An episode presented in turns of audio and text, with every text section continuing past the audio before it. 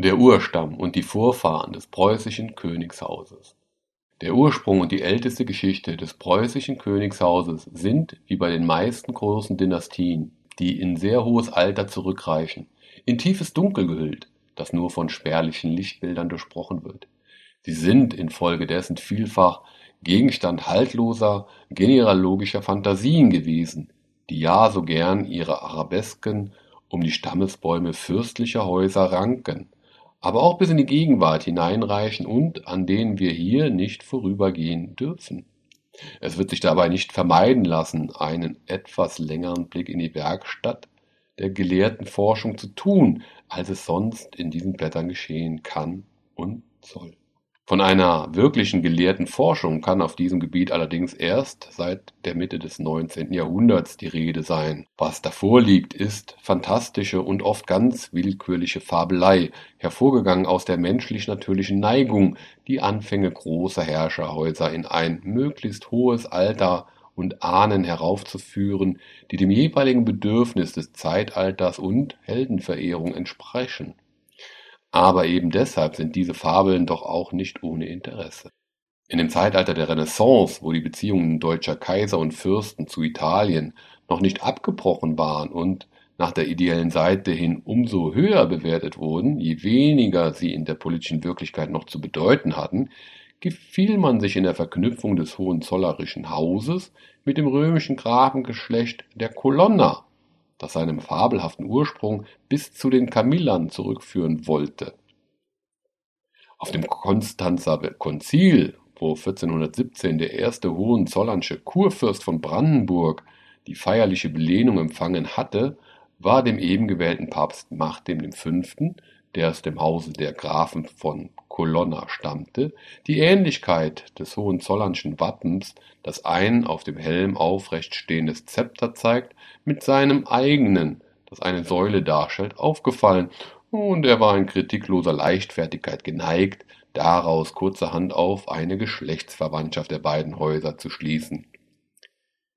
In einem Briefe an den König von Polen, der kurz vorher, 1424, seiner Tochter Hedwig mit einem Sohne der brandenburgischen Kurfürsten verlobt hatte, eine Verbindung, an der der Papst politisches Wohlgefallen fand, ging er sogar so weit, die Verwandtschaft der Häuser Hohenzollern und Colonna als eine alte Überlieferung zu bezeichnen. Diese Fabel schlug feste Wurzeln, namentlich auch bei den Hohenzollern selbst, und als Kurfürst Albrecht Achilles auf einer italienischen Reise zu der kolonnaschen Sippe gehörigen Grafen von Colalto als Geschlechtsverwandter begrüßt und in den Schlössern der Familie herumgeführt worden war, schrieb er an seinen Bruder Friedrich II. einen merkwürdigen Brief am 28. April 1466, in dem er den Ursprung seines Hauses über das alte Rom hinaus bis nach Troja verfolgt. Von Troja nach Rom, von Rom nach Deutschland, durch zweimalige Vertreibung vom Schicksal auf den Schauplatz geführt, wo das Haus zu fürstlicher Macht und Ehre heranwuchs. Das war eine genealogische Vorstellung, wie sie der Fantasie und dem Geschmack jener Zeit entsprach. Aber der Geschmack wechselte und die Fantasie suchte andere Wege. Schon im 16. Jahrhundert, wo in den Kreisen der deutschen Humanisten eine Vorliebe für das deutsche Altertum aufkam, wollte der Gelehrte aber in der Genealogie ganz skrupellose Sponheimer Abt Tritheim, der als Gast am Hofe Joachims I. geweilt hat, den Ursprung der Hohenzollernschen Familie auf einen alten Frankenkönig Guntram zurückführen, der auch der Stammvater der Habsburger und der Zähringer sein sollte. Und der kaiserliche Hofhistoriograph Johann Herold Bafilius den der Graf Karl I. von Hohenzollern 1560 beauftragt hatte, den wahren Ursprung seines Hauses zu erforschen, er fand in Ermangelung brauchbarer Überlieferung kurzweg einen Grafen Tassilo von Zollern, der mit dem Welfen verwandt sein und am Hofe Karls des Großen gelebt haben sollte und der nun zum Ahnherrn der Hohenzollern und Habsburger wie der Colonna und Colalto gemacht wurde. Aber erst in der zweiten Hälfte des 17. Jahrhunderts, wo die germanisierende Richtung in Geschichte und Genealogie vollends zum Durchbruch kam, hat dieser Stammbaum namentlich durch so weit verbreitete Bücher wie Renz Brandenburgischer Zedernhain und Hübners genealogische Tafeln eine ziemlich allgemeine Anerkennung gefunden und kein geringerer als Friedrich der Große, der sich im Übrigen recht wegwerfend über das Handwerk der Genealogen äußert, hat in seinen Denkwürdigkeiten des Hauses Brandenburg den Grafen Tassilo als historisch beglaubigten Urahn des Hohenzollernschen Hauses anerkannt. Eine Vorstellung, die damals übrigens alle Geschichtsbücher beherrschte und sich bis in die Mitte des 19. Jahrhunderts erhalten hat.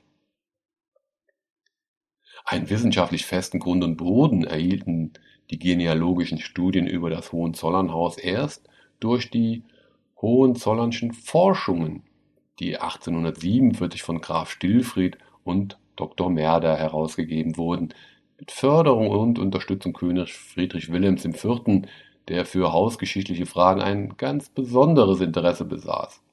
Graf Rudolf von Stillfried Kattowitz war Oberzeremonienmeister und später auch Direktor des Königlichen Hausarchivs. Er hatte auf Reisen seit langen Jahren eine große Zahl von Urkunden gesammelt, die eine sichere Unterlage für die Forschung gewährten. Alexander von Humboldt hat ihn wohl scherzend den Kolumbus von Hohenzollern genannt. Sein Mitarbeiter Dr. Traugott Merder, später Archivar am Königlichen Hausarchiv, brachte die nötige historische Gelehrsamkeit und die kritisch-methodische Schulung hinzu. Er hat die eigentliche Arbeit in Forschung und Darstellung geleistet. Es blieb aber bei dem ersten Bande dieser Forschungen, der den Urstamm und die schwäbische Linie der Hohenzollern behandelt, die man damals für die ältere hielt. Ein zweiter Band, der die fränkische Linie der Burggrafen von Nürnberg umfassen sollte, ist nicht erschienen und auch in der Bearbeitung nicht über die ersten Anfänge hinausgekommen. Die Ursache lag vornehmlich darin, dass die beiden Herausgeber zunächst die Ausgabe einer großen Urkundensammlung in Angriff genommen hatten, die unter dem Titel Momenta Zollerana seit 1852 in sieben stattlichen Quartbänden erschienen ist wozu dann noch im Jahr 1900 in einem achten Bande allerhand Ergänzungen und Nachträge gekommen sind. Graf Stillfried hat dann noch für sich alleine eine Sammlung der Altertümer und Kunstdenkmäler des Hauses Hohenzollern herausgegeben, in der Gedächtnisbilder, Grabinschriften und andere für genealogische Fragen sehr wichtige Materialien der Forschung zugänglich gemacht wurden.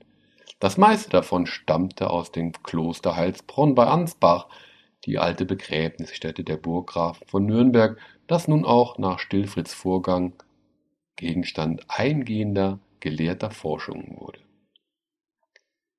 Inzwischen hatte der Berliner Archivdirektor Riedel, derselbe, der sich auch sonst so bedeutende Verdienste um die brandenburgisch preußische Geschichtsforschung erworben hat, die älteste Geschichte der Hohenzollern in zwei grundlegenden Werken behandelt, von denen das eine, die Ahnherren des preußischen Königshauses 1854, unter anderem im Gegensatz gegen die bis dahin geltende Ansicht vertrat, dass nicht die schwäbische, sondern die fränkische Linie der Hohenzollern, also die brandenburgisch-preußische, die ältere ist.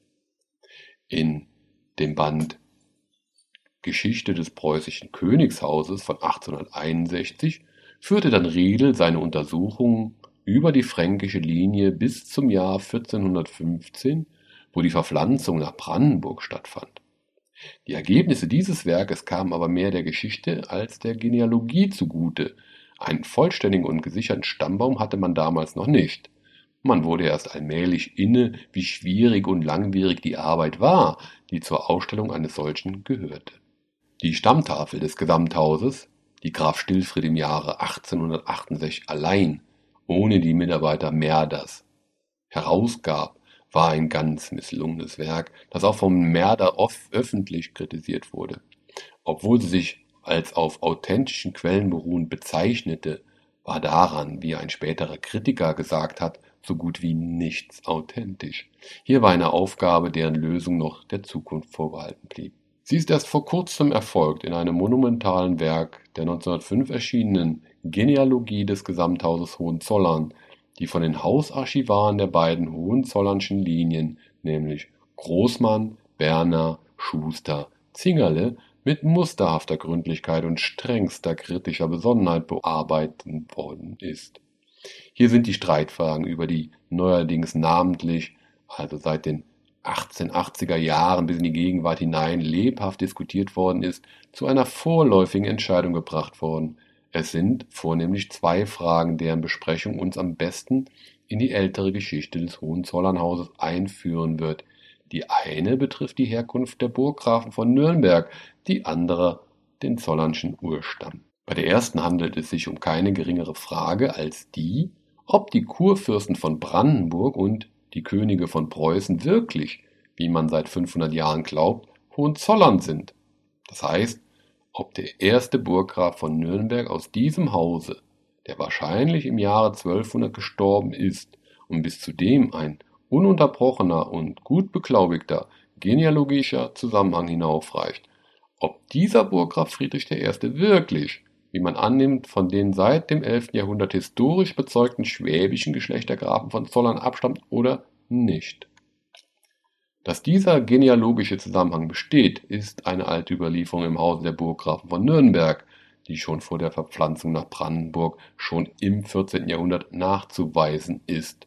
Und sie ist auch, soviel man weiß, niemals auf Zweifel gestoßen, bis seit der Mitte des 18. Jahrhunderts in den Kreisen fränkischer Gelehrter, namentlich auch der Plassenburger Archivare, die Ansicht auftauchte, dass die Burggrafen von Nürnberg nicht aus dem schwäbischen Geschlecht der Zollern, sondern vielmehr aus dem fränkischen der Graf von Abenberg stammten, deren Stammburg neben dem gleichnamigen Städtchen in Ansbachischen nicht weit von Schwabach liegt. Berufene und unberufene Genealogen aus diesen Gegenden haben dann im 19. Jahrhundert, als die fränkischen Lande in bayerischen Besitz übergegangen waren, zum Teil in scharfer Antipathie gegen Preußen, jedenfalls in geflissentlichem Gegensatz gegen die dort herrschenden Auffassungen, zugleich auch seiner fränkischen Stammesrivalität gegenüber den schwäbischen Ansprüchen, die Frage behandelt und sind zu dem Ergebnis gelangt, dass Blut und Name des Zollernstammes nur durch weibliche Mitglieder in das Haus der Burggrafen von Nürnberg gebracht sein könnten dass es aber in männlicher Linie von jenem alten Graf Barbo von Abenberg abstammte, von dem ein Chronist die Merkwürdigkeit berichtet, dass er 30 Söhne und acht Töchter gezeugt habe. Eine gewisse Grundlage besaß dieses von politischen Leidenschaften und von unkritischem Dilettantismus vielfach beeinflusste Hypothekengebäude in der urkundig bezeugten Tatsache, dass allerdings die Burggrafen von Nürnberg im 13. Jahrhundert sich im Besitz der Güter und des Grafentitels der Abenberger befinden und dass die meisten von ihnen auch in dem alten abenbergischen Familienkloster Heilsbronn begraben sind. Weiterhin auch in dem zufälligen Umstand, dass der erste Burggraf dieses Hauses, Friedrich I., niemals ausdrücklich als Graf von Zollern bezeichnet wird. Ebenso wenig freilich erscheint er als Graf von Abenberg. Ja, er kann mit einem gleichzeitig auftretenden Grafen dieses, dieses Namens unmöglich ein und dieselbe Person gewesen sein, weil beide einmal zusammen als Zeugen in einer Urkunde genannt sind. Ferner wird der Sohn dieses Burggrafen Friedrich, Konrad I., ausdrücklich zugleich als Graf von Zollern bezeichnet. Die Bezeichnung Graf von Abenberg aber findet sich erst bei dessen Sohn Friedrich III., Besonders interessant in dieser Hinsicht ist das Siegel einer Urkunde vom 1. Mai 1246, auf dem der Vater Konrad als Burggraf von Nürnberg und Graf von Zollern, der Sohn Friedrich gleichfalls als Burggraf von Nürnberg und Graf von Abenberg bezeichnet wird. Das Rätsel löst sich auf ganz einfache Weise, wenn man annimmt, dass eben dieser Burggraf Konrad I. die Erbtochter des aussterbenden Abenberger Grafengeschlechts geheiratet hat und dass Güter und Titel dieser Familie dann als mütterliches Erbteil an seinen Sohn übergegangen sind. Dieser Annahme stand bisher freilich die Überlieferung im Wege, dass Burggraf Konrad I. mit Clementia von Habsburg, einer Schwester, wie man annahm, des Kaisers Rudolf I. verheiratet gewesen sei aber eine neuerdings angestellte kritische Prüfung dieser alten Überlieferung hat das überraschende Resultat ergeben, dass sie lediglich auf einem 600-jährigen Irrtum beruht, nämlich aus dem Versehen eines Schreibers, der bei einer Duplikatausfertigung statt Matris Clementis Matris Clemente schrieb, was dann als Name aufgefasst wurde und woran alles weitere durch bloße Kombination sich knüpfte. Eine Clementia aus Habsburg als Gemahlin Konrads I. existiert also nicht. Wir kennen den Namen und die Familie der Mutter des Burggrafen Friedrich III. nicht, aber nichts hindert uns, anzunehmen, dass sie eben die abenbergische Erbtochter gewesen ist, durch welche dann die Güter und der Name der Familie auf die Nachkommen übergegangen sind, ohne dass sie aufhörten, Zollern zu sein. Entscheidend aber vollends für die Frage der Abstammung der Burggrafen von Nürnberg ist eine seit 1852 wieder bekannt gewordene und erst neuerdings in ihrer ganzen Bedeutung gewürdigte alte Genealogie, die uns ein glücklicher Zufall aufbewahrt hat. Sie steht in einem Kodex der Gießener Universitätsbibliothek, in dem die historischen Werke des Bischofs Otto von Freising samt einigen anderen aus Freising stammenden Stücken enthalten sind. Das Ganze ist eine Abschrift nach alten Vorlagen, angefertigt im 15. Jahrhundert durch Erasmus Sahn von Freising. Diese Genealogie, die auch in dem Monumenta Germaninae Historica veröffentlicht ist, führt den Stammbaum des Burggrafen Friedrich I. von Nürnberg, der als staufischer Parteigenosse und vielleicht auch im Zusammenhang mit einer damals geplanten Familienverbindung für die Freisinger Kreise von Interesse sein mochte, durch drei Generationen zurück bis zu dem Grafen Burkhard von Zollern, von dem gleich noch die Rede sein wird. Die Abschrift beruht allem Anschein nach auf einer alten Vorlage, wohl noch des 12. Jahrhunderts. Dass sie später erst aus irgendwelchen Anlässen hergestellt worden sei, erscheint als ausgeschlossen. So haben wir hier auch ein ausdrückliches, unverwerfliches Zeugnis für den genealogischen Zusammenhang der Burggrafen von Nürnberg mit dem schwäbischen Hause der Grafen von Zollern, an dem nun weiter kein Zweifel sein dürfte. Und die alte Überlieferung, die seit Jahrhunderten in der Zollernburg am Rande der rauen Alb den Stammsitz unseres Königs und Kaiserhauses gesehen hat, ist in ihrer Glaubwürdigkeit unanfechtbar bestätigt. Diese Stammburg, die unter Friedrich Wilhelm IV. mit großer Pracht, aber leider ohne Rücksicht auf die Erhaltung der alten baulichen Anlagen restauriert oder eigentlich vielmehr neu aufgebaut worden ist, geht in ein hohes Alter zurück. Sie dürfte aber schwerlich älter sein als das 11. Jahrhundert. Jedenfalls kam damals erst die Gewohnheit der heutigen Adelsfamilien aus, sich nach einer Burg zu benennen, und auch der Name der Zollern lässt sich nicht über das dies Jahrhundert zurückverfolgen. Übrigens ist die Namensform Hohenzollern für Burg und Geschlecht verhältnismäßig jungen Ursprungs. Die ältere, historisch beglaubigte Form lautet kurzweg Zollern, und der Name dürfte nach der wahrscheinlichen Erklärung, wie so viele andere in jenen Gegenden, aus einer lateinischen Benennung Mons Solarius abzuleiten sein, die von den Römern wahrscheinlich mit Anknüpfung an einen altgermanischen Sonnenkult dieser Stätte beigelegt worden sein mag. Die älteste als echt beglaubigte Nachricht, die von den Angehörigen des Zollernschen Hauses besitzen, ist eine kurze Notiz in den Annalen Bertholds des Fortsetzers Hermanns von Reichenau in der Monumenta Germaniae Historica, wo es im Jahre 1061 heißt Buchadus et Bezilde Zollorin occiduntur. Diese beiden Männer aus dem Geschlecht der Zollern sind damals also im Kampfe gefallen. Über ihre Persönlichkeit und über das zwischen ihnen bestehende Verwandtschaftsverhältnis ist nichts bekannt. Nur scheint Burkhard derselbe zu sein, der in der Sahnschen Genealogie als Burchardus Comes de Zollre an der Spitze der Ahnenreihe des Burggrafen Friedrich I. von Nürnberg steht. Der Name seiner Gemahlin ist unbekannt.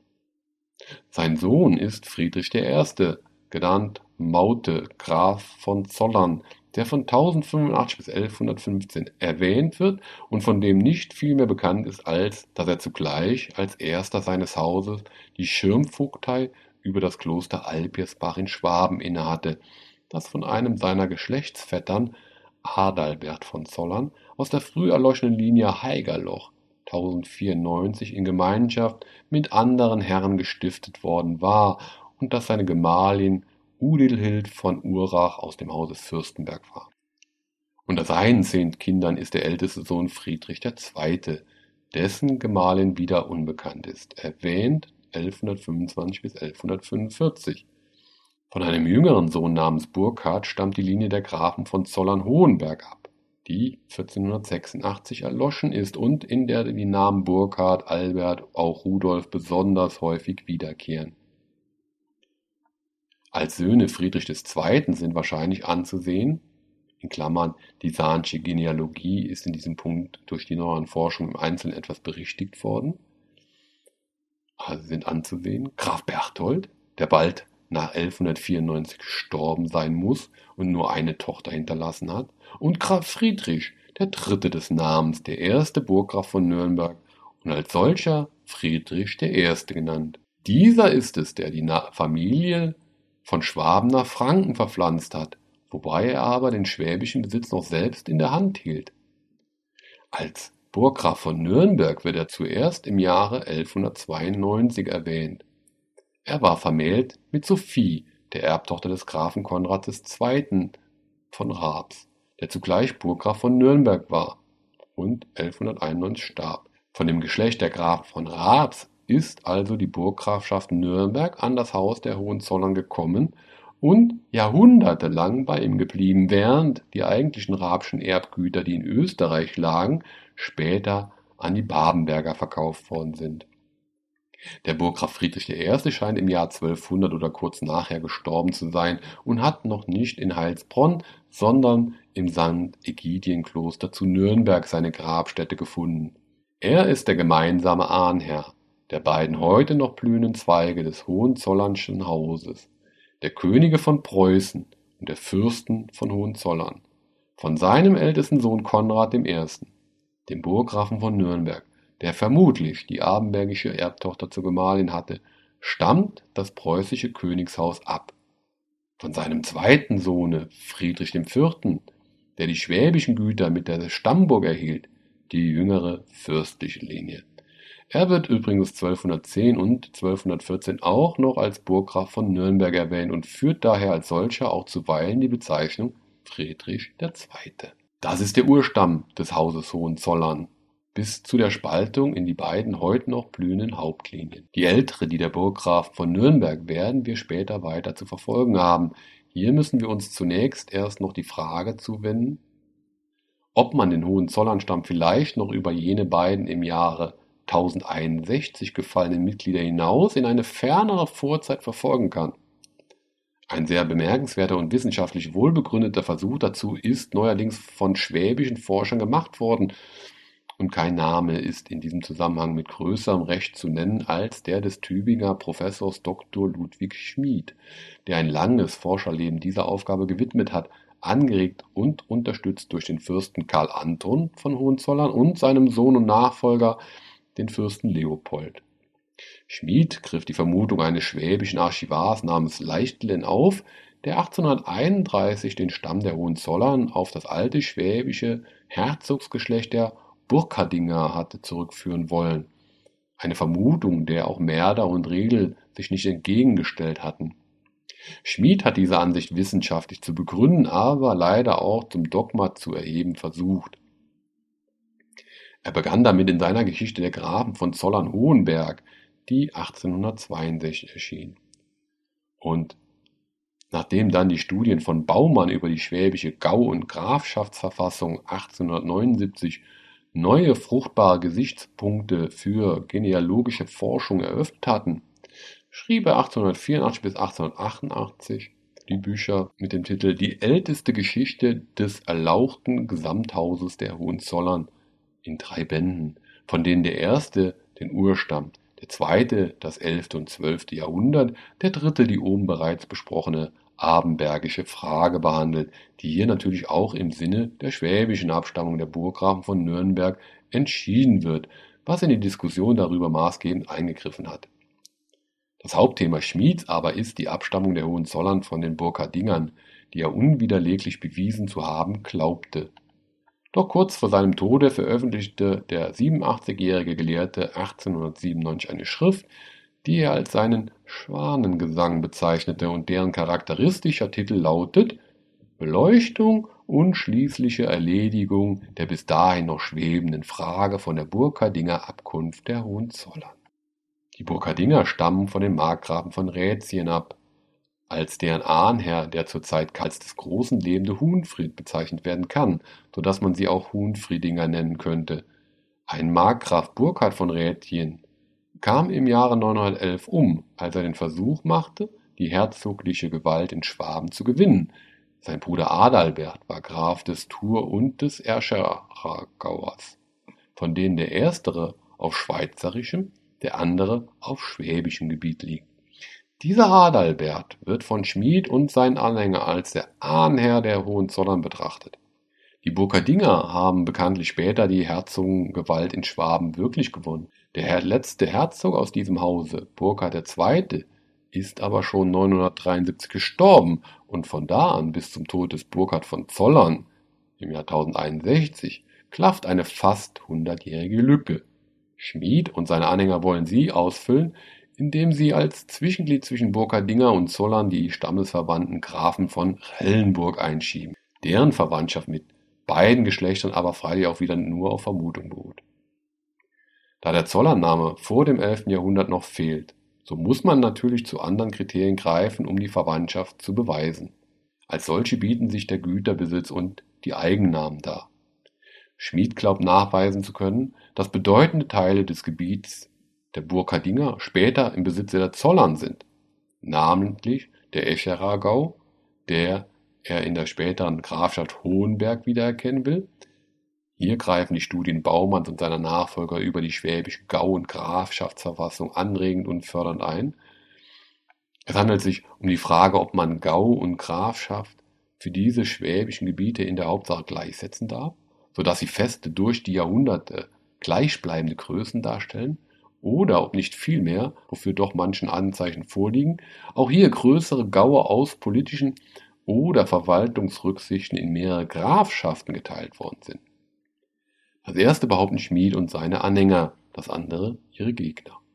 Ferner kommt es darauf an, ob, wie von Schmied behauptet wird, die Erblichkeit in den Grafschaften hier schon so früh eingetreten ist, dass dadurch die Brücke vom 10. bis zum 11. Jahrhundert geschlagen würde.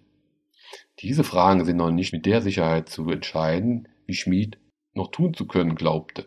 Und auch wenn sie es wären, könnte man immer noch an einem Übergang der Güter durch die weibliche Hand deuten. Hier setzt nun freilich das andere Argument Schmieds ein, das, kurz gesagt, darin besteht, dass die Gleichheit der häufig wiederkehrenden Namen Burkhard und Adalbert bei den Burkhardingern und den Zollern für den Zusammenhang und die Stammesverwandtschaft bei beiden Häusern sprechen soll.